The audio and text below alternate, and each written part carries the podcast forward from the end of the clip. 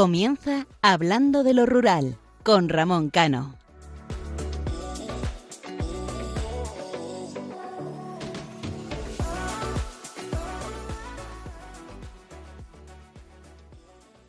Muy buenas noches, queridos oyentes.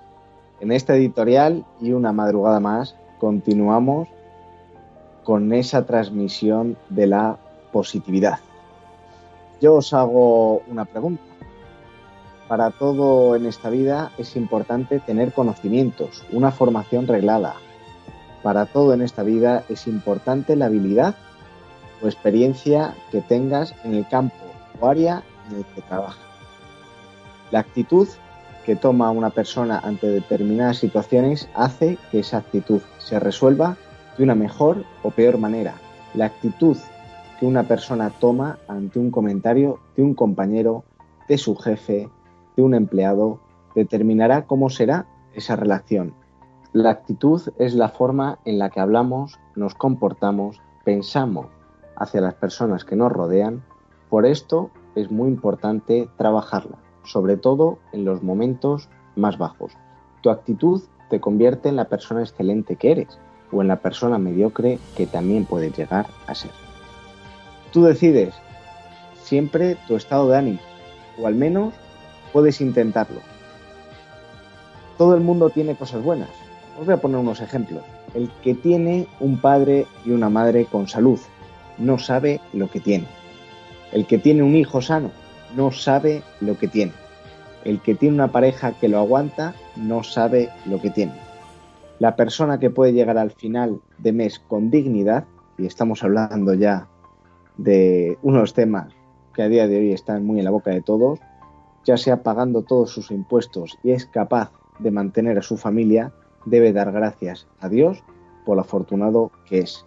Debemos ser conscientes que en la vida existen dos tipos de situaciones, dramas y circunstancias a resolver.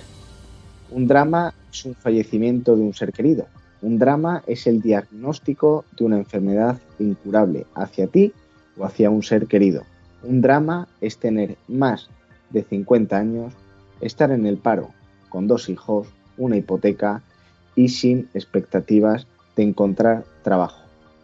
Toda la persona que no tenga un drama tiene la obligación moral de ir alegre y ayudar a los que están en estas circunstancias. ¿Y por qué debemos ser buenas personas? Lo he repetido en otras ocasiones y en otras editoriales. Vivimos en una sociedad en la que todo el mundo va a lo suyo. Nadie se preocupa por nadie y menos aún se valora el trabajo de los demás.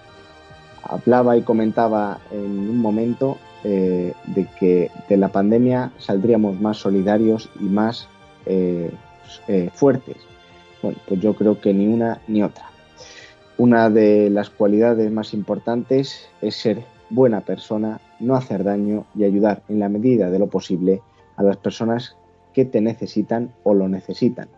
Desarrollar la bondad, la empatía, la amabilidad y la educación. Yo creo que son valores que a día de hoy faltan. La amabilidad, la educación pueden ayudar mucho. Hay dos palabras que con el tiempo, eh, por suerte o por desgracia, yo creo que más bien por desgracia se quitarán del diccionario sobre todo por su falta de uso, como pueden ser un por favor y un gracias. Aprender a ser amable ayuda mucho a ser buena persona, porque cambia la actitud de la persona con la que tratas y por consiguiente la tuya. Si además acompañas a estas palabras con una sonrisa, lo más normal es que el resultado sea recíproco y la sensación muy placentera. Lo decía hace dos o tres editoriales un gesto de una persona que quiere pasar por un paso de cebra y paras y te mira, por norma general siempre te lo va a agradecer. Y es un gesto con el que se puede empezar un día correctamente, tanto tú como la persona que lo percibe. Para aquellas personas que estén pasando un momento eh, difícil, eh, simplemente les puedo decir que se cuiden, que analicen eh, todo lo que está a su alrededor y que vean lo positivo eh, que en su vida tienen. Como decía anteriormente, una cosa son los dramas y otra cosa es los problemas que todos y cada uno de nosotros llevamos a nuestras espaldas. Queridos oyentes, a la vida y sin ser vulgar hay que echarle pelotas, hay que poner toda la carne en el asador con los más y con los menos. Eh, lo que no podemos hacer es que la vida pase y nosotros perder el tiempo. Disfrutemos de cada momento, disfrutemos de la gente que nos aprecia y la gente que nos quiere. Disfrutemos de cada detalle o simplemente disfrutemos de tener vida. Así que, nada más, sean felices, disfruten nuevamente eh, lo que tienen a su alrededor y vamos a coger la vida con positividad y con optimismo, como siempre digo.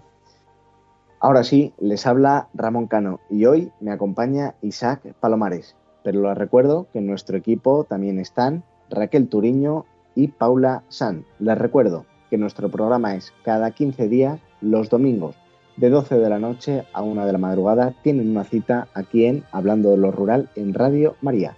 Y para todos aquellos que quieran seguir interactuando con nosotros y sabemos que tenemos una asignatura pendiente con vosotros, nos pueden escribir en el correo electrónico hablando de lo rural arroba radiomaria.es. Les repito, hablando de lo rural arroba radiomaria.es.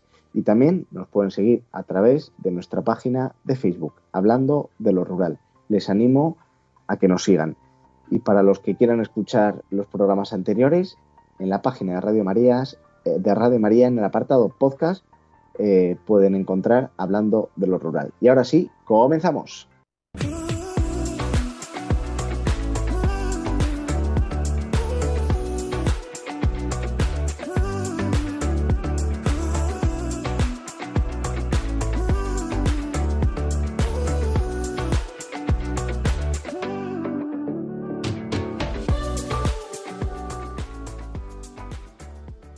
Isaac, muy buenas noches.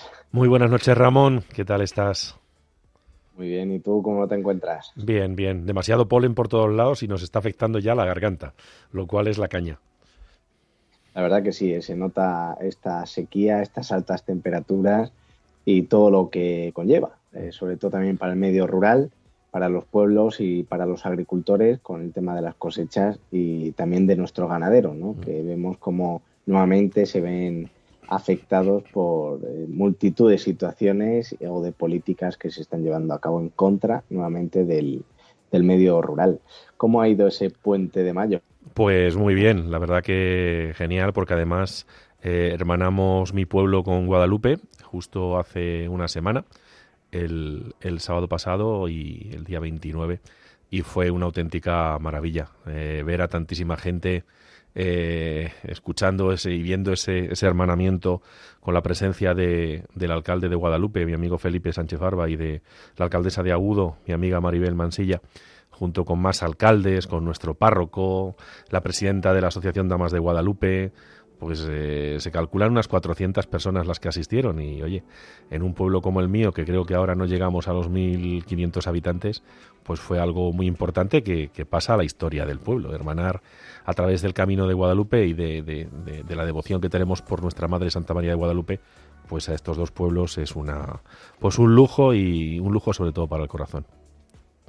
Nuevamente una acción más, Isaac, en este caso tuya, eh, o que has participado en ella, en la cual el medio rural eh, continúa hacia adelante, avanza, porque un hermanamiento siempre es eh, importante para, para, en este caso, para dos localidades, para que luego digan muchas veces que es que no se hace nada o no hacemos nada por el medio rural. Pues yo creo que aquí es un acto precioso y, y, sobre todo fundamental, importante en tema turístico y religioso, si no me equivoco, ¿verdad? Así es. Eh, piensa que los caminos a Guadalupe realizan una labor increíble eh, a nivel, vamos a llamarle emocional, a nivel religioso y también a, nivel eh, de turismo. Entonces, el, unir pueblos para defender el mundo rural yo creo que es algo muy importante, lo decía yo en la presentación que tuve el privilegio de hacer. pues creo que, que el mundo rural está muy vivo, que tiene ganas de salir adelante y que programas como el nuestro ayudan a ello. O sea, de hecho, muchísima gente eh, allí nos escucha, igual que en el resto de España, y tenemos que seguir eh, luchando y defendiéndolos, porque si no lo hacemos nosotros, hay pocos que, que, lo van a hacer. Así es que a seguir hablando de lo rural. Pues enhorabuena una vez más, Isaac, por esa preciosa acción. ¿Y hoy qué nos traes? Pues hoy vengo un poco, vengo un poco polémico, así es que que no me lo tome nadie mal, ¿eh? pues todo tuyo. Gracias.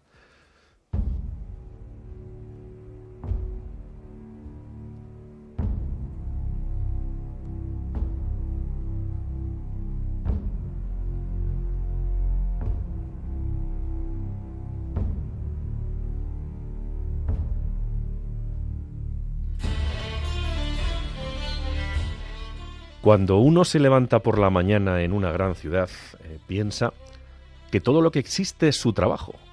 Caminar hacia su lugar de ocupación, coger el metro, el autobús, el coche, aguantar atascos, pero sintiéndose el centro de la creación, algo muy común últimamente.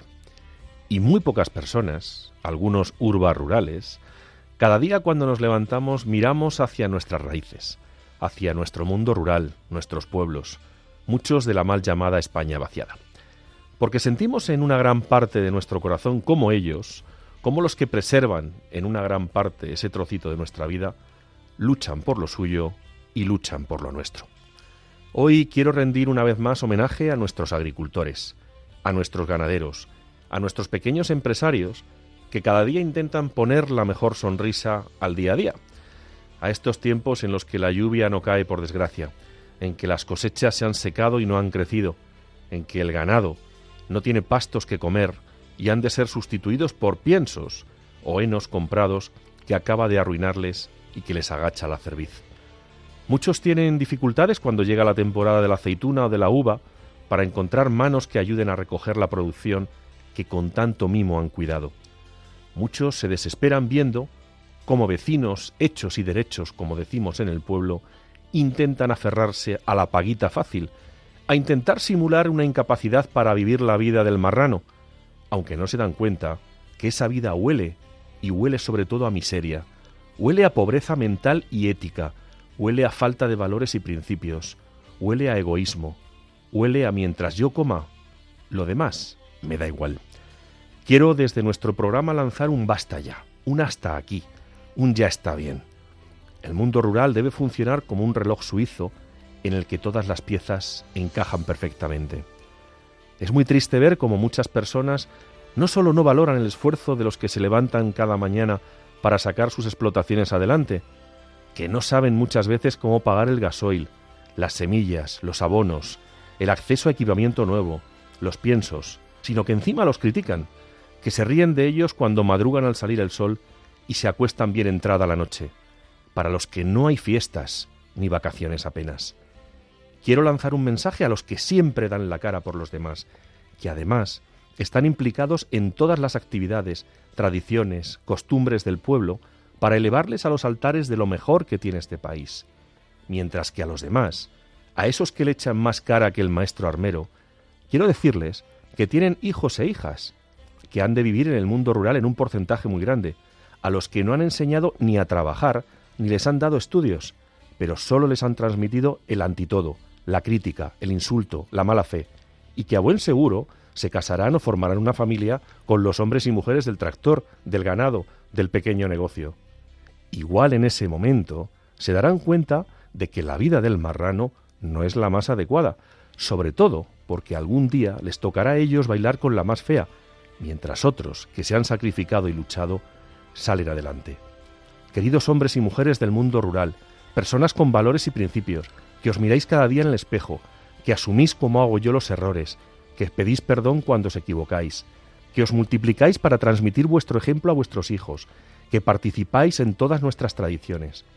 No cejéis en el empeño de sacar adelante nuestro mundo rural, porque no me voy a cansar de decir que el futuro está en los pueblos, donde está el origen de las ciudades, y que no nos vamos a cansar de defenderos, aunque algunos piensen que estamos locos y pregonamos en el desierto, pero nos consta que ese desierto está muy lleno de granos de arena, granos de corazones intrépidos que nos acompañan cada noche para poner en valor a los nuestros y a lo nuestro. España en toda su amplitud, urbana, rural, del mar. España cristiana, España con valores y con muchos principios.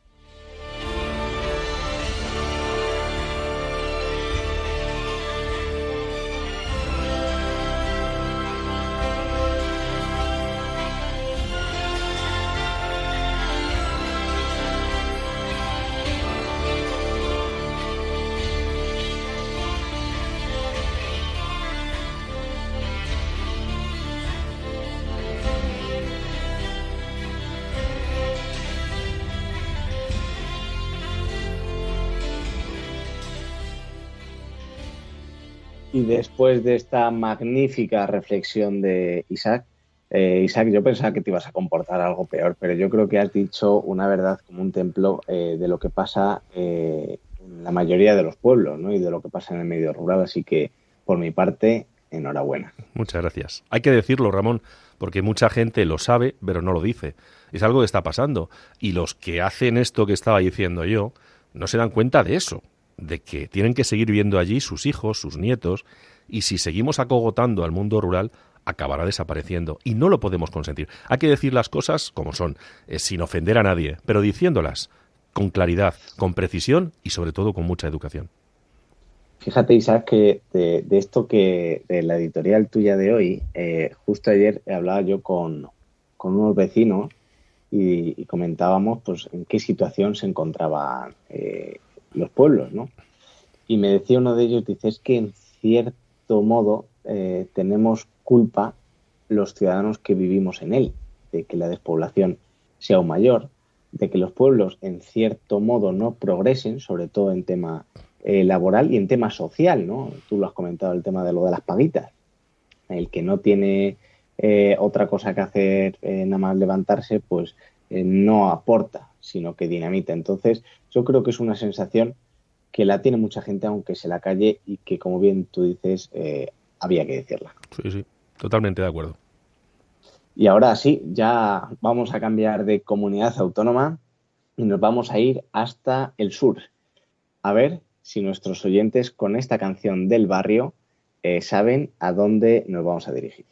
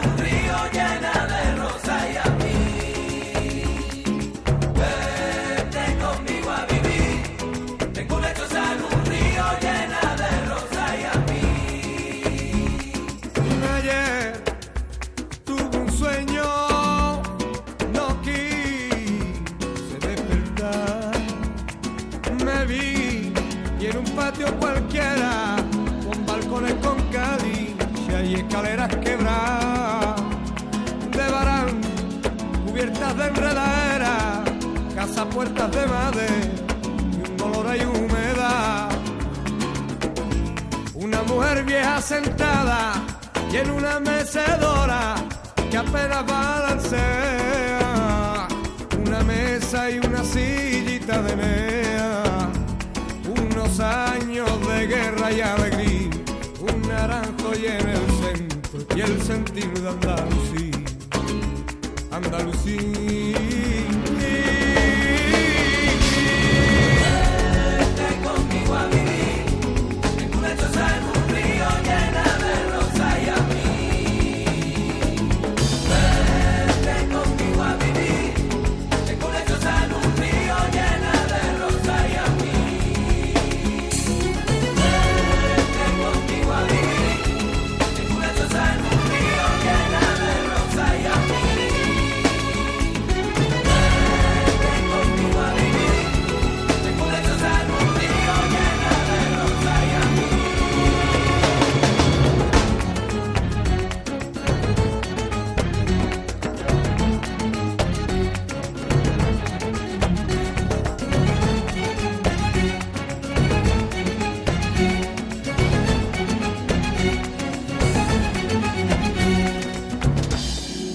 grande poeta, pero ves quien me discute que siendo andaluz nunca ha escrito una letra. Quien nos ha impregnado de sal, si entre monte, valle y mar tenemos parrera. En un parque solitario con la luna por testigo, soñando enamorado, golondrinas que anidan el tejado una fuente donde se llenan los barros, caballo, guitarra, vinicarro y el sentido de Andalucía. Escuchas Radio María. Esto es Hablando de lo Rural, un programa de Ramón Cano.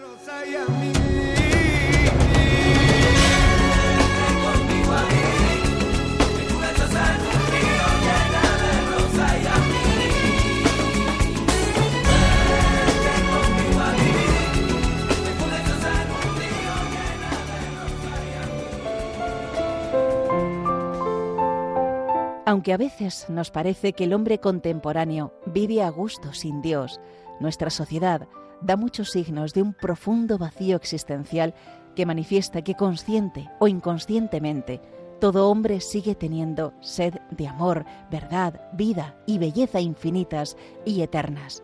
En definitiva, tiene sed de Dios, un Dios que se ha acercado al hombre en Jesucristo. Por ello, escribe San Pablo, todo el que invoque el nombre del Señor será salvo. Pero el mismo apóstol se pregunta, ¿cómo creerán en aquel de quien no han oído hablar? ¿Y cómo oirán hablar de él sin nadie que anuncie? Radio María no tiene otro fin que el de responder a esa llamada y colaborar con la Iglesia en su misión evangelizadora en el mundo, en el que ya está presente en más de 80 países para que pueda seguir esa expansión en España y muchas otras naciones, realizamos nuestra campaña de mayo, en la que esperamos contar un año más con tu oración, sacrificio, testimonio y donativo. Colabora. Puedes hacerlo sin moverte de casa, con una simple llamada al 91 822 8010 o a través de nuestra página web www.radiomaria.es donde verás los números de cuenta a donde podrás realizar una transferencia bancaria o a través de pasarela de pago con tarjeta. Además, tenemos disponible el método de pago Bizum. Radio María, enviada a anunciar la buena noticia al mundo entero.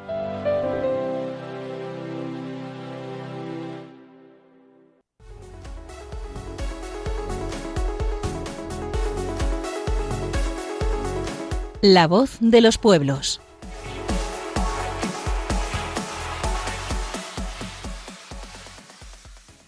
Y ahora sí, antes de comenzar con la sección La voz de los pueblos, y como bien decía, eh, todos aquellos que colaboramos, que somos eh, partícipes de esta casa de Radio María y a todos nuestros oyentes de Hablando de lo Rural, les animo a que colaboren económicamente en esta misión, en esta gran misión que es difundir el mensaje eh, de, la Virgen, de Jesús y a todos aquellos que nos acompañan cada madrugada, cada 15 días, aquí en Hablando de lo Rural, a todos los que aman el, mundo rural, a todos los que viven en el mundo rural, les animo a que colaboren. Cualquier aportación, por pequeña que sea, es, eh, una, es de gran importancia.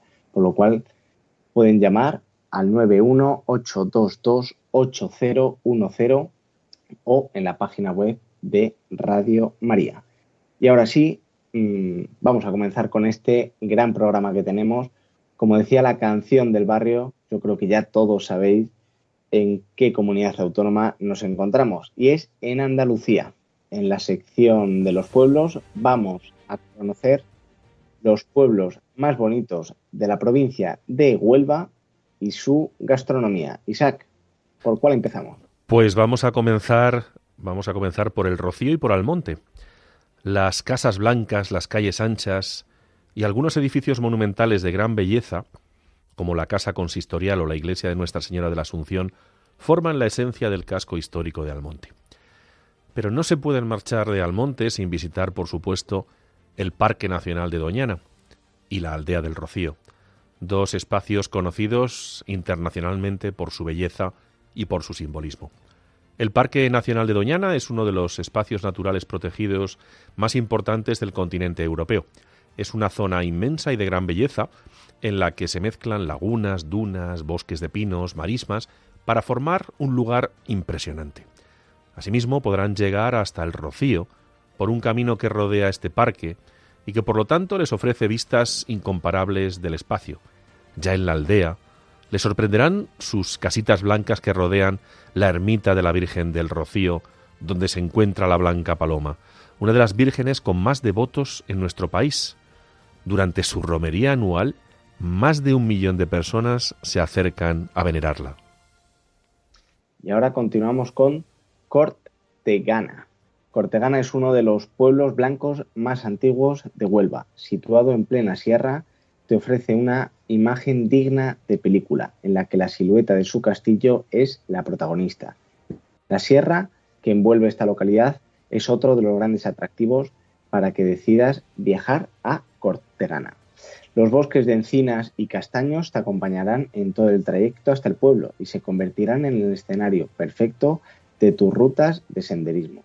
Otra de las visitas obligada es la iglesia del Divino Salvador, de estilo gótico mudéjar, que, que todavía conserva su construcción original, la portada del perdón del siglo XIV. Eh, a todos aquellos que pasen por el eh, casco urbano no dejen de contemplar sus impresionantes casas señorales, cuyos mosaicos de piedra en la entrada son de gran belleza. Seguimos con Ayamonte. Está situado a 55 kilómetros de la ciudad, de la capital de Huelva, casi en la frontera con Portugal y tan solo separado por el río Guadiana. Es uno de los pueblos más bonitos de Huelva, con playa, repartidas eh, entre Isla Canela, Los Araganes y Punta del Moral.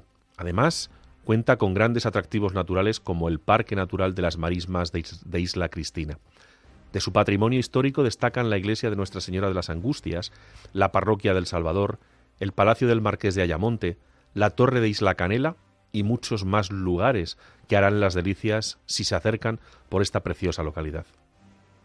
Aracena es uno de los pueblos de la Sierra Huelva típicamente andaluz y situado en un entorno natural impresionante, ya que está ubicado en, la, en plena Sierra de Aracena y Picos de Aroche. El casco urbano de Aracena, que se caracteriza por sus pequeñas casas blancas, que cuenta con edificios monumentales como el castillo y la iglesia Nuestra Señora del Mayor Dolor. Está considerado bien de interés cultural. Otro de los grandes atractivos de este pueblo de Huelva es su Gruta de las Maravillas, una de las más grandes y bellas de España. Continuamos con Alájar. Alájar puede presumir de tener un entorno natural privilegiado, puesto que se encuentra en pleno natural, en pleno parque natural de la Sierra de Aracena y Picos de Aroche, y a más de 800 metros de altura. Van a poder disfrutar de innumerables rutas de senderismo que les van a descubrir paisajes de gran belleza. Una visita obligada tanto por su belleza como por su valor histórico es la del monumento natural Peña de Arias Montano o Peña de Alájar. En su zona inferior se encuentran gran número de cuevas. También en la peña se encuentra la ermita de la Reina de los Ángeles, una construcción del siglo XVI que congrega tanto a numerosos devotos como, a los amantes de la naturaleza y de la arquitectura. El monumento natural, la ermita y otros edificios como la iglesia de San Marcos son las razones por las que Alájar está considerado conjunto histórico artístico. Palos de la Frontera. Esta localidad de Huelva es conocida por haber sido el puerto del que zarpó Colón con sus carabelas para descubrir América. Pero este no es lo único que tiene de atractivo. A lo largo de, en lo que se visite Palos de la Frontera podréis visitar monumentos como el monasterio de la Rábida que data de los siglos XIV eh, y XV, declarado Monumento Nacional en 1856. Tampoco podéis dejar de visitar el, museo donde se encuentran diversos objetos relacionados con el descubrimiento de América. En el muelle de las carabelas podrás ver las reproducciones de las tres naves que Colón usó para llegar hasta el nuevo continente. También merece la pena que te acerques a visitar la iglesia de San Jorge, el principal templo de la ciudad declarado Monumento Nacional en 1931. Isaac, parece mentira, ¿no? Que eh, recorramos eh, Huelva en una situación en la que estamos hablando del Parque Doñana, que está en los medios de comunicación, que ya hablaremos más adelante de esos regadíos, y de eh, la conquista de América, ¿no?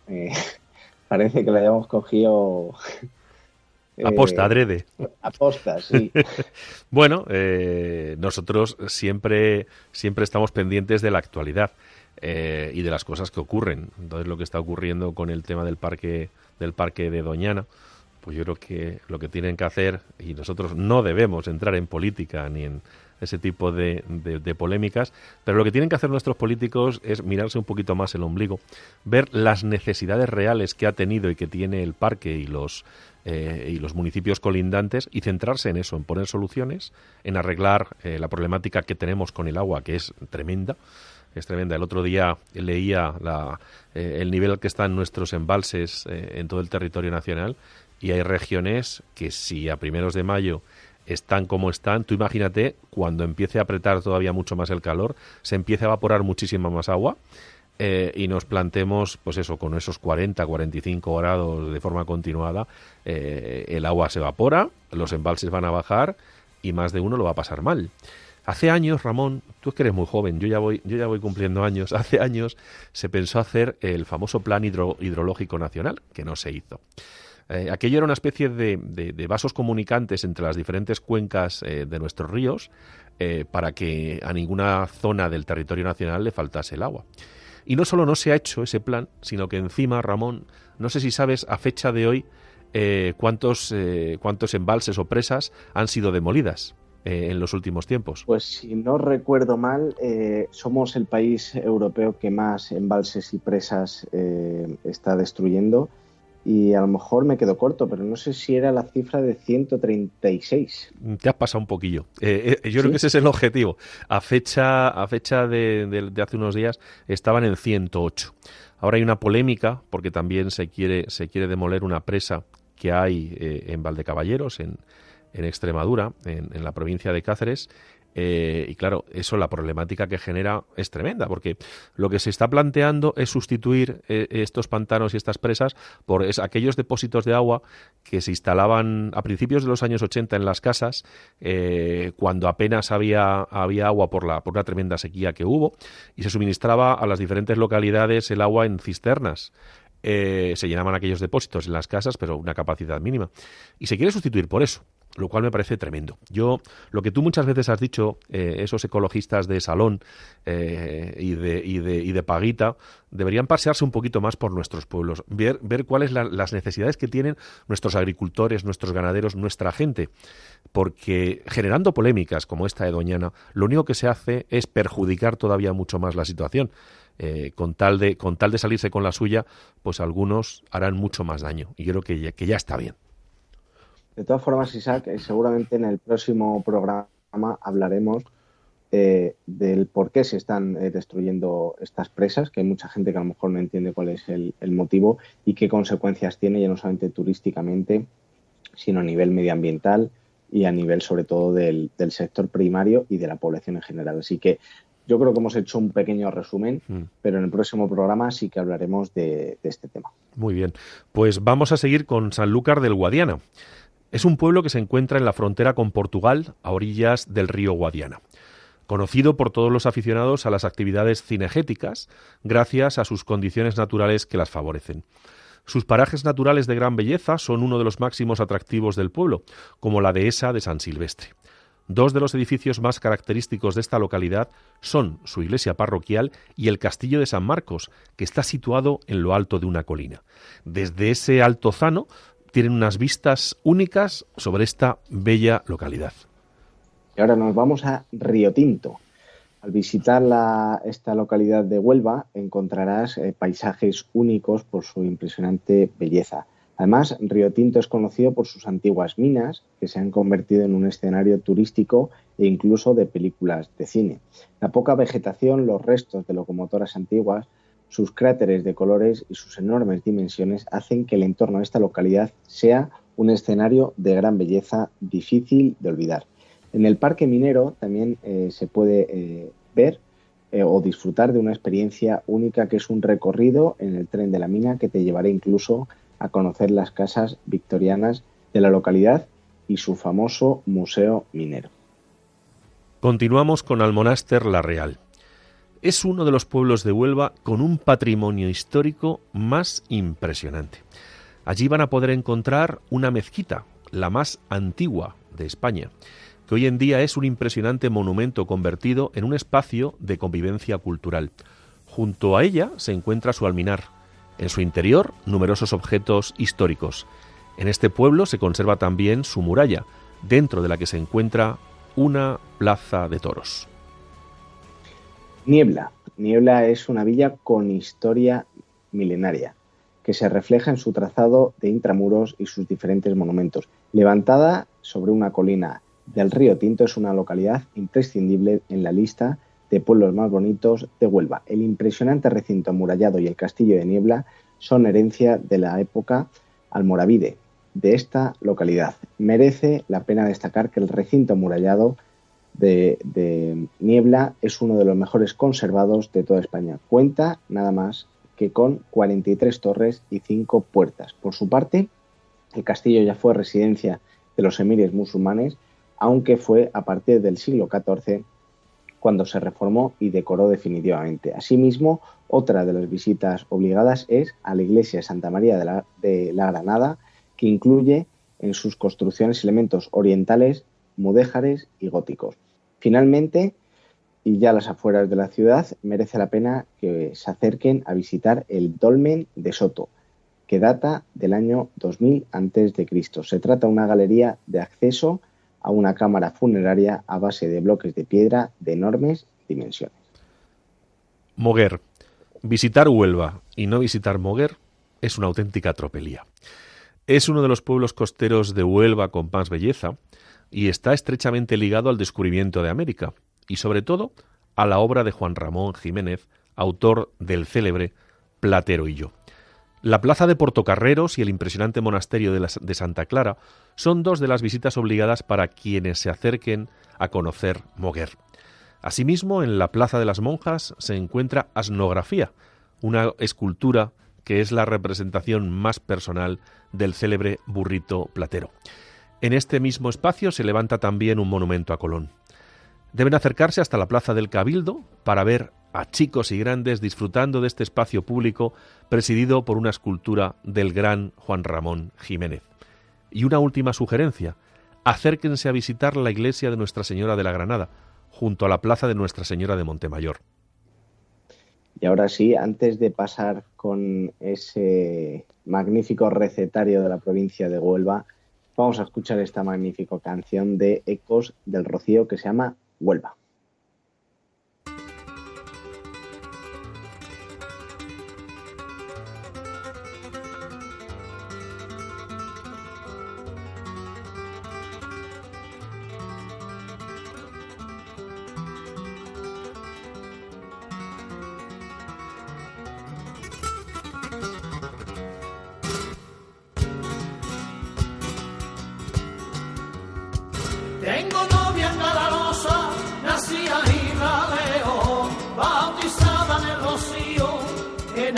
Se crió, del campillo a campo frío, de morar sin sola, por verde del camino, la vieron hablando sola, y desde niebla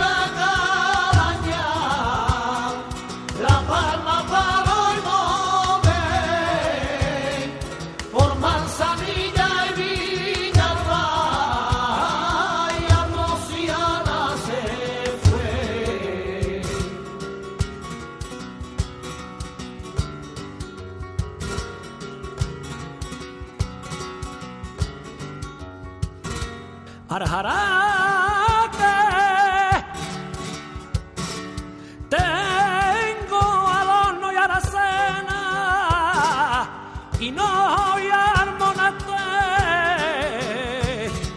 A no carta de inerva sufre y Lucena también. Mi novia se llama Huerva.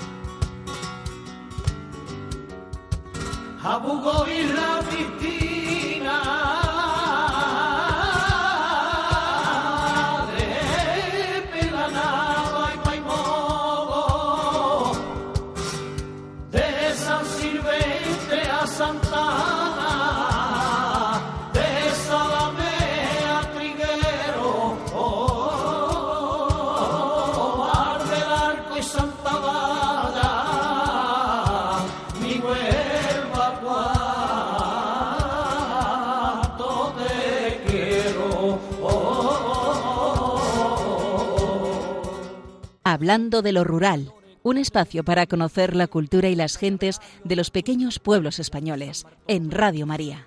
Puerto Moraya de Monte, de Punta Fría a Azucena, de Bea se fue a Damonte, y de Y después de recorrer con Ecos del Rocío eh, Huelva, la provincia de Huelva, nos vamos a ir a degustar, como bien decía anteriormente, esa magnífica gastronomía. Isaac, te dejo el plato fuerte. bueno, el, plato creo que le gusta que le gusta a todo el mundo. Y a estas horas de la madrugada, imagínate. El jamón ibérico, el jamón de Huelva con denominación de origen jabúo, se elabora en la zona de producción que abarca el espacio ocupado por el Parque Natural de la Sierra de Aracena y Picos de Aroche, y por tanto todos los pueblos y municipios integrados dentro de dicho paraje protegido. La fama de este jamón va más allá de nuestras fronteras. Destaca no tan solo por su singular sabor, sino también por su textura y su aroma.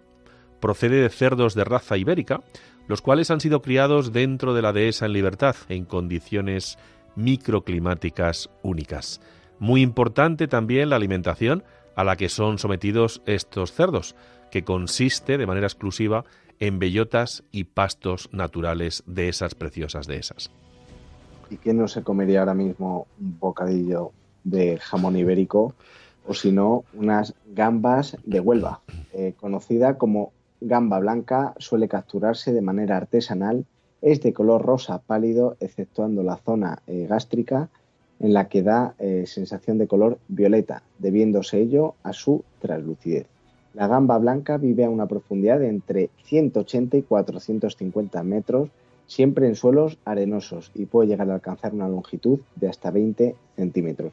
Se trata de un producto muy típico de Huelva, eh, que es una de las provincias eh, que dedican varias ferias anuales a este crustáceo. Se suele usar con tortillas y ensaladilla, aunque lo más habitual es su preparación simple, cocida con sal gorda. Es también muy consumida en los bares como aperitivo. Patatas con choco. Es un guiso cuya base son las patatas con chocos o sepia.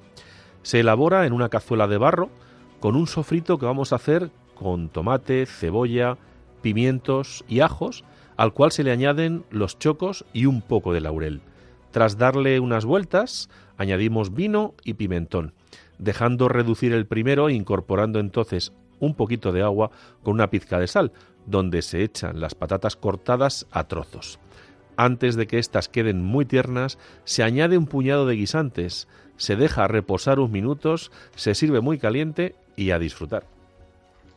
Y las coquinas de Huelva al ajillo. Las coquinas al ajillo son un auténtico clásico de la cocina de Huelva.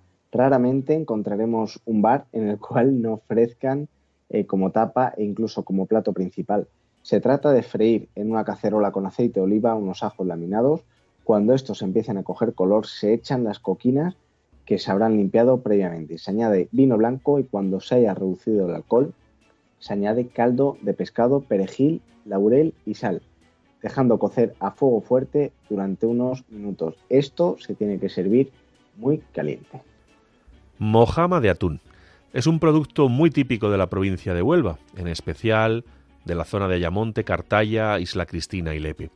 Para su elaboración se extraen tiras de carne prieta de los lomos del atún, consiguiéndose entre una o dos docenas de cada ejemplar.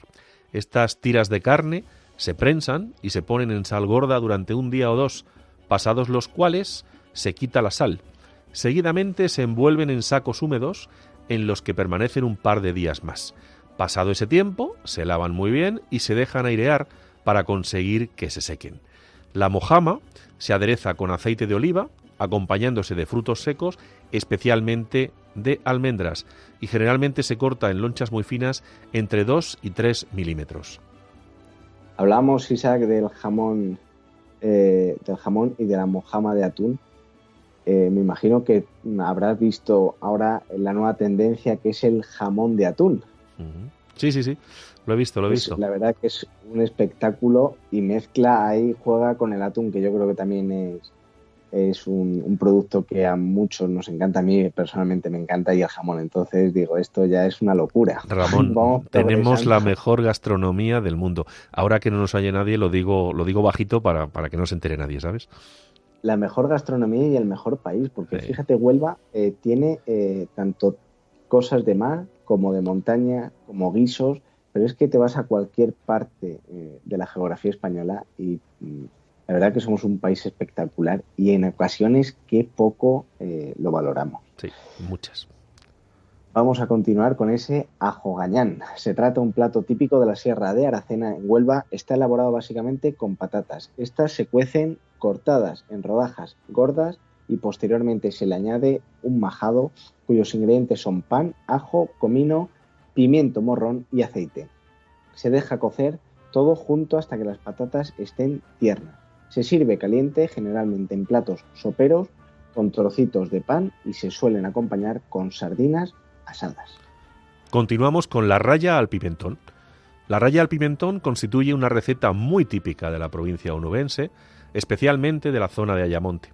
Para su elaboración se hierve la raya a trozos y se le añade seguidamente un majado hecho con ajos fritos, unas rebanadas de pan, laurel, comino, vinagre, pimentón dulce, sal y el hígado de la raya. Se puede servir acompañado de patatas cocidas o verduras y, por supuesto, siempre calentito. Y ahora nos vamos a ir a una de las frutas espectaculares que tiene la provincia de Huelva, como son las fresas y frambuesas. Eh, la, solo debemos tener en cuenta que Huelva aporta el 9% de la producción mundial de fresas y el 25% de la Unión Europea. Además, el consumo de fruta, eh, con los beneficios que aportan al organismo humano, con estos productos se elaboran también un sinfín de recetas de repostería. Y fíjate, Isaac, que comentábamos ahora que eh, las fresas de Huelva aportan el 9% de la producción mundial y 25% de la producción de la Unión Europea. ¿Qué les está pasando a nuestros agricultores que no dejan de entrar productos eh, del país vecino del sur? Sí.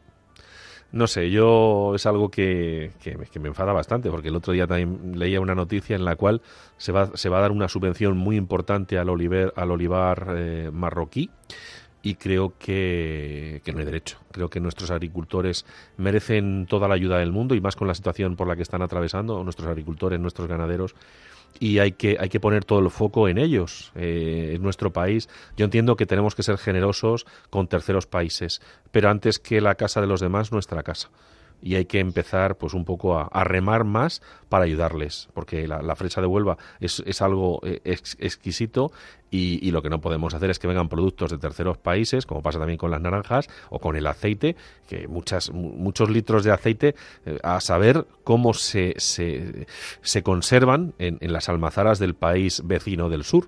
Eh, entonces, es el momento de que pongamos en valor lo nuestro y a los nuestros, y no me voy a cansar de repetirlo y sobre todo cuando eh, tú lo has comentado, el sector primario está viviendo una situación delicada, no delicadísima, ya no solamente en tema de, la agricultura, sino por ejemplo la ganadería, lo has comentado al, inicio, el tema de los pastos, el tema de la sequía y, volvemos a repetir siempre ese sector que yo creo que está siendo tan sumamente castigado, ¿no? Como es el de eh, la leche. Están tirando litros y litros y litros de leche eh, porque no se están cumpliendo los, los acuerdos que, se tienen con el gobierno. Pues una, la verdad es que es una pena lo que está lo que está pasando. Sí, pero bueno, vamos a continuar con los gañotes. El gañote es un dulce que suele elaborarse en Semana Santa y es muy típico en la zona de la Sierra de Grazalema.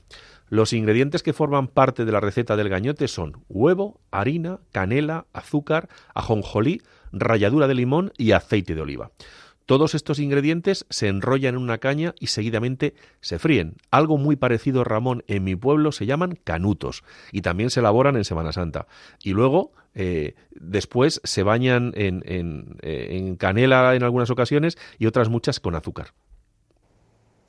Y nos vamos a ir, yo creo que este plato, Isaac, lo hemos comentado, no recuerdo bien en qué provincia, pero lo hemos comentado que son los pestiños. Este dulce es típico, eh, como bien decía, de otras zonas de España y se suele comer en Semana Santa o en Navidad. Básicamente se trata de una masa con harina en la que se suele dar aroma con ajón jolí e incluso algunas veces con mantalauba, eh, seguidamente se fríe en aceite de oliva y se pasa por miel, aunque hay quien lo sustituye la miel por azúcar. Su forma suele ser eh, la de un cuadro, eh, cuadrado perdón, en el cual dos esquinas opuestas se doblan hacia el centro, aunque también pueden tener otras formas. En cuanto al tamaño, pues es muy variable. Potaje de castañas. Es un postre típico también de la provincia onubense. Es una receta sencilla pero exquisita que además de las castañas, por supuesto, que han de ser secas, incluye otros ingredientes como pan, piel de naranja y limón, anís en grano, clavo, azúcar, canela, aceite de oliva y sal. Básicamente su elaboración consiste en cocer dentro de una sartén todos los ingredientes excepto las castañas, que se añaden una vez se ha terminado la cocción, dejándolas cocer en la misma durante un par de horas. Una vez cocidas las castañas, les echamos azúcar y se pueden servir tanto frías como calientes. Fíjate, Isaac, que el potaje de castañas, eh, lo comentábamos al principio, eh, Huelva eh, tiene un potencial en, tema de castaños importante y también ha sufrido esas plagas que parece que, cada vez tenemos más, como es el tema de lo de la vispilla del castaño y la producción de castañas en la, provincia de Huelva se ha visto reducida en estos últimos años en torno a un 70, un 80%. Es decir, estamos hablando de una cantidad eh, eh, importante.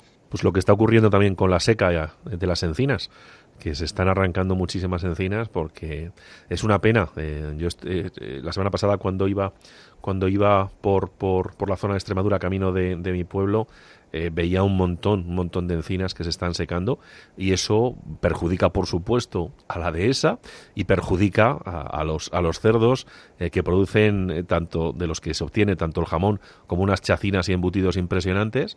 Y al final de verdad es que mm, ya está bien de que de que el campo parece que tenga la negra y todos son palos hay gente que aquí en las ciudades vive muy tranquila y se, piense, se piensa que toda la comida va a venir del cielo por ciencia infusa. Y nuestra gente del campo, eh, de verdad, es que tenemos que defenderla. Perdónenme, señores, que sea tan pesado, pero hay que seguirlo haciendo.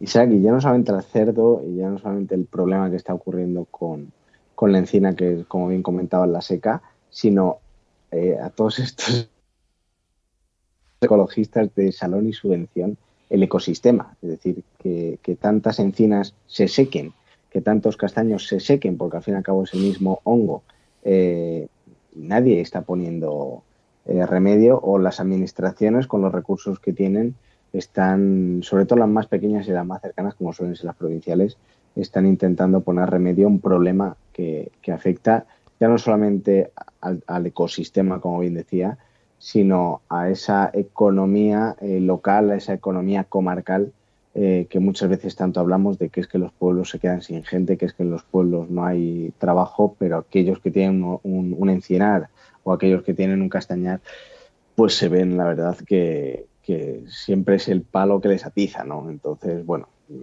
no lo sé, está la verdad que el, panorama muy turbio eh, y esperemos que poco a poco se arregle sobre todo en temas de, del clima, ¿no? que llueva por fin, que, esos agricultores no den por perdida el 100% de sus cosechas, que los ganaderos eh, de aquí a unos meses puedan tener pastos para, para verano y, que se arregle un poco, porque la verdad, Isaac, que parece que nos hubiera mirado sin ánimo de ofender a nadie un tuerto. Yo apelo siempre a la historia, me gusta mucho la historia y soy de los que piensa que para que España salga adelante tenemos que estar todos juntos, unidos, apretar las filas, los dientes y, tirar hacia adelante, ¿no? Eh, yo recuerdo, por si alguien se le ha olvidado, eh, la invasión musulmana y cómo terminó. Eh, esa, invasión terminó por los famosos reinos de taifas, cuando, cuando al andaluz se dividió en diferentes eh, microreinos pequeñitos con sus reyezuelos, eh, se dividieron y poco a poco se fue, se fue acabando con ellos y se fue conquistando. Si España la dividimos, si España seguimos por el camino del enfrentamiento, del frentismo, acabaremos muy mal, insisto. Eh, España es Galicia, España es Andalucía, España es Cataluña, España es el País Vasco, España es Canarias, las Baleares, Ceuta, Melilla, nuestras 17 comunidades autónomas y las, y las dos eh, ciudades autónomas. Tenemos que estar todos juntos y debemos dejarnos de chorradas, porque si seguimos por este camino, de verdad, vamos a terminar muy mal. Y no quiero ser eh, pájaro de mal agüero ni agorero, pero es la realidad. Es la realidad, Ramón. Y ahora que llegan elecciones y que todo el mundo está visitando los pueblos, nuestros políticos, les pido que hablen con la gente, que les miren a los ojos, que escuchen sus preocupaciones y que no piensen que solo con el 5G, con Internet, se van a solucionar los problemas de nuestros pueblos. Hay muchísimos problemas que hay que afrontar, hay que afrontarlos con serenidad, con seriedad y con ganas de arreglarlo y con ganas de luchar por, por el mundo rural. Pues efectivamente, Isaac. Yo creo que esta reflexión, esta última reflexión que has hecho, es fundamental, sobre todo si queremos avanzar como sociedad y como país. Bueno, Isaac, pues nos vamos a despedir de este programa que ya hemos entrado en Andalucía, hemos recorrido la primera eh, provincia y iremos recorriendo eh, toda la comunidad autónoma de Andalucía y luego ya nos meteremos en el, en el Levante, que tantas ganas tenía la gente. Así que, Isaac, nuevamente gracias por acompañarnos una madrugada más aquí en Hablando. Gracias, Ramón, y que no se te olvide una cosa. ¿Has felicitado a tu madre? Sí, sí, Hoy es el Día de la Madre, madre, entonces... A mi madre y a mi mujer. Exacto, pues a todas las madres, a todas las tías que son las segundas madres, yo creo que las tenemos que mandar un beso enorme desde Hablando de lo Rural. Pues, y sobre todo, Isaac, eh, las madres, la importancia que tienen, han tenido y tendrán en el mundo rural. Así que desde aquí, desde Hablando de lo Rural, eh, a todas las madres, gracias y mil veces gracias. Así que, Isaac, nos despedimos ya. Venga, pues que lo pasen, que pasen una feliz eh, jornada del Día de la Madre, Ramón, y tú, eh, pues disfruta de esa tierra preciosa abulense del pueblo del Arenal, que es una maravilla, es una joya. Eh, pasea, tómate un vinito eh, mañana por la mañana y de verdad, y, siempre adelante, cabeza alta y a defender a nuestro mundo rural. Pues nada, queridos oyentes, Isaac, muchas gracias. Eh, queridos oyentes, nos vemos en 15 días. Hasta pronto.